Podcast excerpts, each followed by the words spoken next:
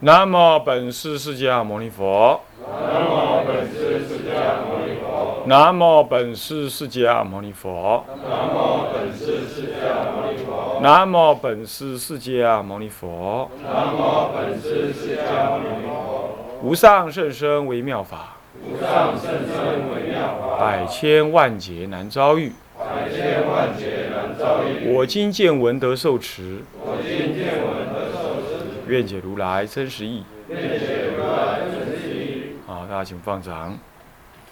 我们呢，现在上智者大师的年谱部分，来了解智者大师的一生啊，这位创教之主啊，怎么样子的一生过去。我在上一堂课有告要告诉大家说，我们到底这个这个脸谱到底是依的什么东西来做起来的啊？那么呢，首先我要做了三个说明。第一件事情就是说，年谱当中啊，这是我们年谱的说明哈。年谱当中，佛教是纪元呢，采取的是一九五四年于哦，我说一七七二年是不对的哈，是一九五四年于缅甸，呃，不是不是不是那个什么斯里兰卡，是缅甸，缅甸召开之世界佛教徒友谊会的第三届大会，我这个是对的。那么呢，所通过的什么算法是南传的纪年，今年就是就是我们做的一九九七年呢，是佛历的二五四一年，佛入灭的时候是在西元前的五四四年这样子的算法啊。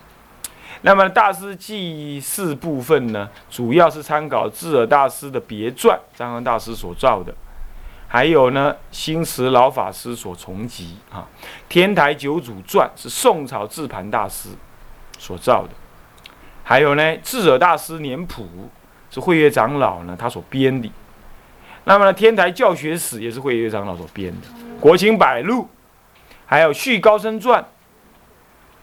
还有智尔大师传，大陆的学者；还有智尔大师传是日本的学者。不过这些都参考参考而已。还有国清世志，这是大陆的东华大学所出版的。啊，天台山导游，这是澳门人文出版社所出的。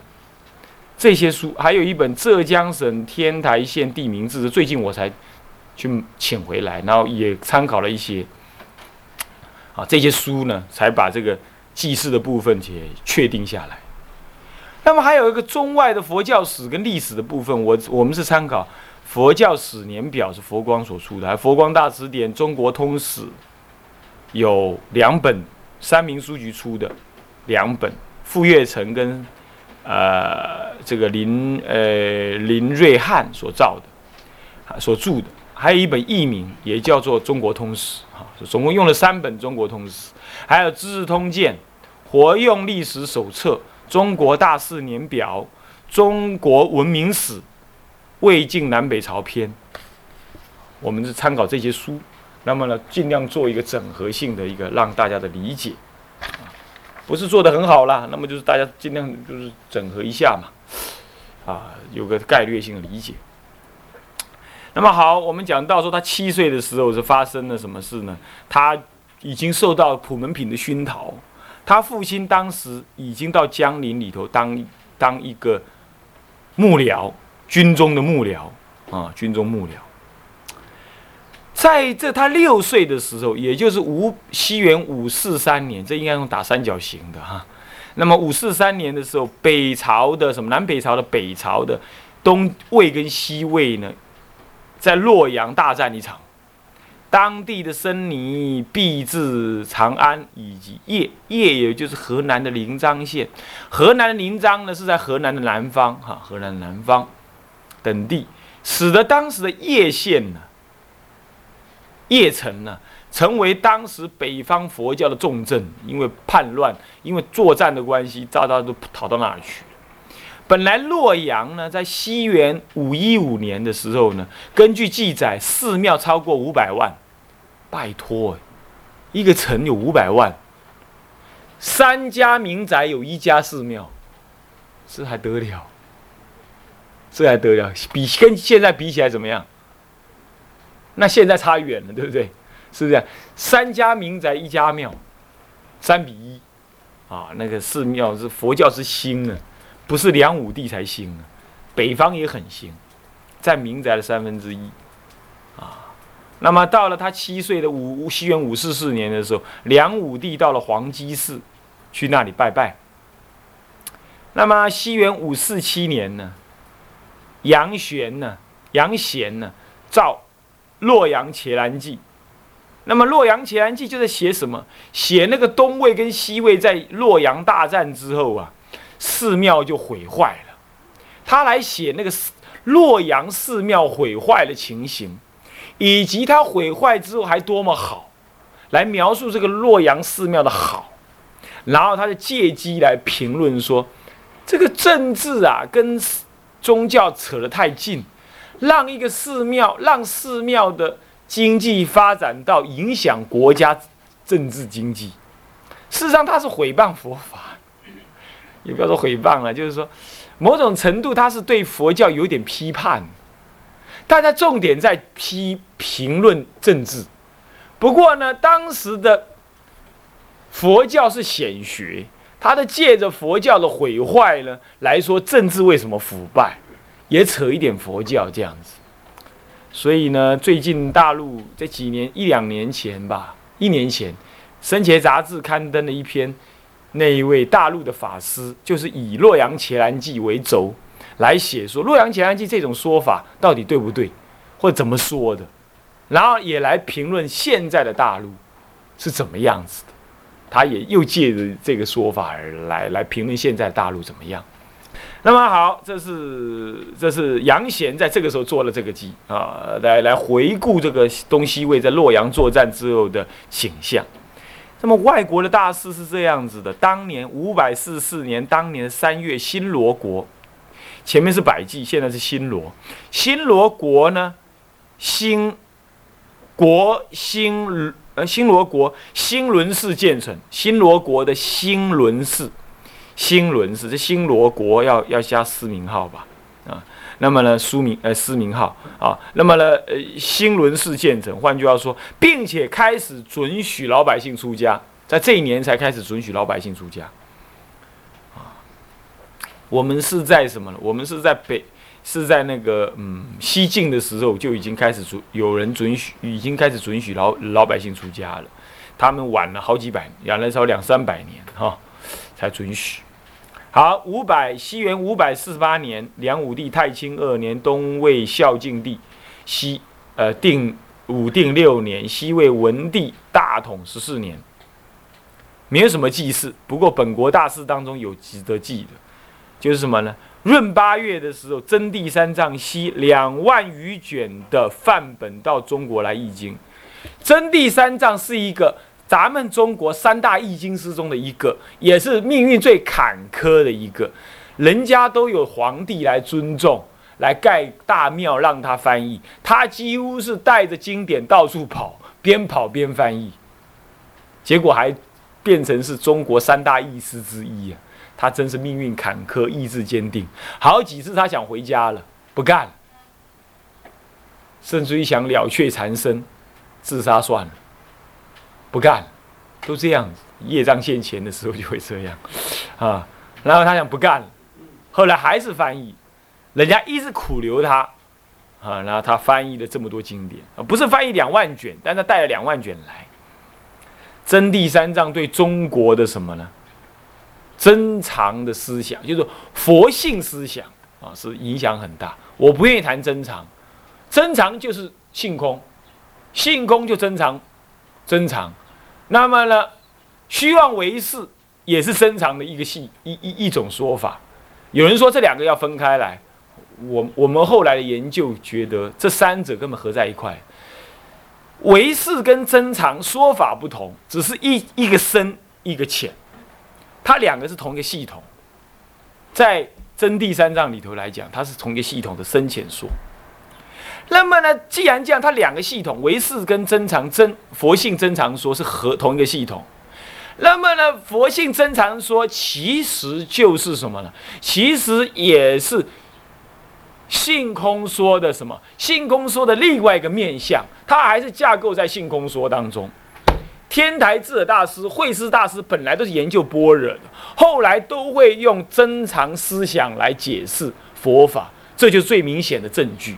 换句话说，真常、唯识性空学现在在分三系，天台家是不分三系，是统一为一系，就是佛教系。那么我是复古，我同意这个说法。我们天台的思想是回过头来，它有分开，但是后来会回归，后来会回归。一念三千，就是回到了最后的什么？最后的非空非有非中，即空即有即中。这个不能够分什么真常为真常为心呐，什么虚妄为事啊啊，那么那么那么那么那么那么性空为名呢？不能这样子，不能这样子分啊。那么呢，这个是以后当谈到教理史的时候，我们稍微提到这个问题。那么你慢慢学就知道。那么呢，真谛三藏的翻译经典呢，就对天台、禅宗、华严宗。有了很大很大的影响，所以这个人一定要记录一下子。求那跋陀西圣王圣天王般若经到了南京，就是健康来翻译。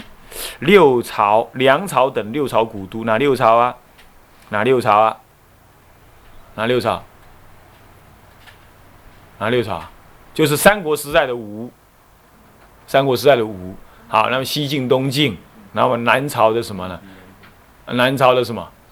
南朝的宋齐梁陈啊，是这样子六朝啊。西晋、东晋合为朝嘛？晋朝嘛啊。然后三国时代的吴啊，那吴、晋朝还有宋齐梁陈，总共合起来六朝。那么呢，又叫做什么？金陵，又晋的时候叫做健康，又名建业啊。那业又可以写成有耳朵旁跟没耳朵旁的六朝古都啊。那么八月的时候。是第一个八月了哈，那么呢，侯景呢是北朝东魏，也叫后魏怀朔镇的人，他是个什么外国人，是匈奴人。怀朔镇镇是一个什么？镇是一个军团哈。那么人为高欢所用，后来叛高欢投梁，投梁的时候大家都很反对，可是我们这位梁武帝啊，慈悲为怀啊，过度慈悲，慈悲到没有智慧，那么就。接受他了，想要得一点好处，结果又被他判了，反而引狼入室，结果从寿春南下，今天的安徽省寿县南下是古战时战国时代的古城寿春，安徽南下啊。那么东夏发兵叛梁，史称侯景之乱。这个侯景之乱呢，对梁朝是一个根本致命的打击。从那个之乱之后呢？这个国家已经日落西山，没有办法挽回了。这件事情很重要，你要知道，这个时候呢，对天台智者大师是一个致命的影响，因为他的人生观就在这里开始改变。他的父亲、他的国家、他的家庭就这样被后来的战乱所毁啊，也在这里哈。好，十一岁的时候是这样，十二岁的时候他本身也没什么事情记载，不过呢，有些事情出现了。本国大师，吉藏大师生于金陵，换句话说，吉藏大师晚他十二岁。吉藏大师就是后来的什么新三论宗的开创者，三论宗也就是空中思想的建奠基的一个主要的的宗派啊，左宗派。空中思想，也就讲般若的啦，懂吧？哪三论呢？中论、百论、十二门论，再加一个大制度论，就变四门四论宗啊。他出生于金陵，距离智者大师不远，十二岁。真谛三藏开始传《人王般若经》述，写六卷。换句话真谛三藏一方面，你看看这里就有个证明了。真谛三藏本来是什么？我们现套续现话话讲，叫做什么？真常唯心系的学者，可是他自己竟然注解《人王般若经》。换句话说，真常唯心的思想，以其实跟人王般若的性空思想没有什么，没有隔阂。在早先，至少在真真谛三藏的思想里是没有隔阂的。这也印证了天台呢。本来就统合了般若性空、真常唯心，还有什么唯识性相的这种法相的这种思想在内。现在的人又把它分成三系呢，理解上算是善巧，认为它有截然的好坏高低之分呢，我们不同意。在天台立场上来讲，也是不同意的。所以你要拿这种反过来来批评天台，我想天台要要自己要要保护自己这种说法的啊，像真谛三藏也是个例子啊，他自己是是研究呃如来如来如来藏思想的，然而他呢又解般若经，又解般若经啊。换句话说，他两者并不认为有冲突。那么呢，健康有个天宫寺。这个天宫是很重要。后来有个天宫尊者，是天台宗的是是智尔大师的再传传人的样子。那么呢，也在这里呢弘扬佛法。三月的时候呢，侯景攻陷了什么呢？台城，很麻烦哦。我们今天认为南京只有一个城，其实南京有三城。三城当中呢，有一个叫石城。有一个叫做东府，有一个叫做台城。石头城呢是守军住的，东府呢是官吏住的。老，那么呢台城呢是什么呢？是皇帝住的。结果被侯景打入皇帝住的，那就糟糕了，是不是啊？所以说他的梁武帝就这样被抓去饿死，实在很惨。所以到了五月的时候，梁武帝被侯景逼饿死在文德殿当中。那么呢，这个景，这个梁景帝呀，这个迎这个简文帝即位，是简文帝是皇太子，即位为简文帝，啊，即位为简文帝。那么这个时候呢，他十二岁的时候，他的国家几乎就快灭了，啊，这很令人伤感了。所以他从小啊很早熟，梁呃这个这个梁朝时代的变乱，使得我们的智尔大师很早熟啊。西元五百五十一年，佛入灭后一零九五年，辛未年，梁简文帝大宝二年，同年又转成梁豫章王，已经不是帝了，是豫章王。豫章王正天正元年。差不多梁简文帝二年呢，大宝二年呢，已经他的国家已经正式的灭亡了。以后还有什么梁元帝、陈胜那个陈胜元年、三年、四年、五年的那个，等一下我们再讲。那个已经不是原来的梁朝了，好，已经不是原来梁朝了。好，真的梁朝几乎已经灭了。哈，来我们讲讲看，当时北齐慧文禅师一大智的论的。三字一心中得的义词，获得大正境，倒立独步江淮一带。他的官法传够传授给慧思禅师，这是根据《佛祖统计》第三七卷上面写记载是这样子的。根据记载是这样的。那么换句话说，他十四岁的时候，慧思大师正在北方大悟佛法，大悟佛法。那么会得什么？三字于心中得。三字于心是什么意思啊？哪三字？一切字、道种字、一切种子，或者这样讲啊，应该是道种字、一切字、一切种子。什么叫做道种字？得道之种叫道种字，也就正得万法空性之智。万法缘起性空，当体即空，不假缘起，当体就空。这种智，这种智，正得空性之智。阿罗汉呢偏正，大乘人呢圆正，这个空性智，懂意思没有？这空性之智叫做道种智。什么叫做一切智？一切是了解于空性中万法种种差别相的什么呢？差别相的原生原灭的因果流转之相。比如说，你为什么今天长成男的，变成女的啊？它有宿命智，它有宿命通以外，还有什么？还有宿命之智，三达智里的宿命智，他能了解之所以你会生男生女，今天这样这样这样的过去缘起性，他都了解。万法流转的缘起性，他还能了解。我这更难哦，这要破尘沙无名，见分破尘沙无名，才得这个东西。这叫做一切智。那么一切智彻底的理解，空智、有智、空观、有观，彻底的圆满，入了中道实相观，得一个一切种智。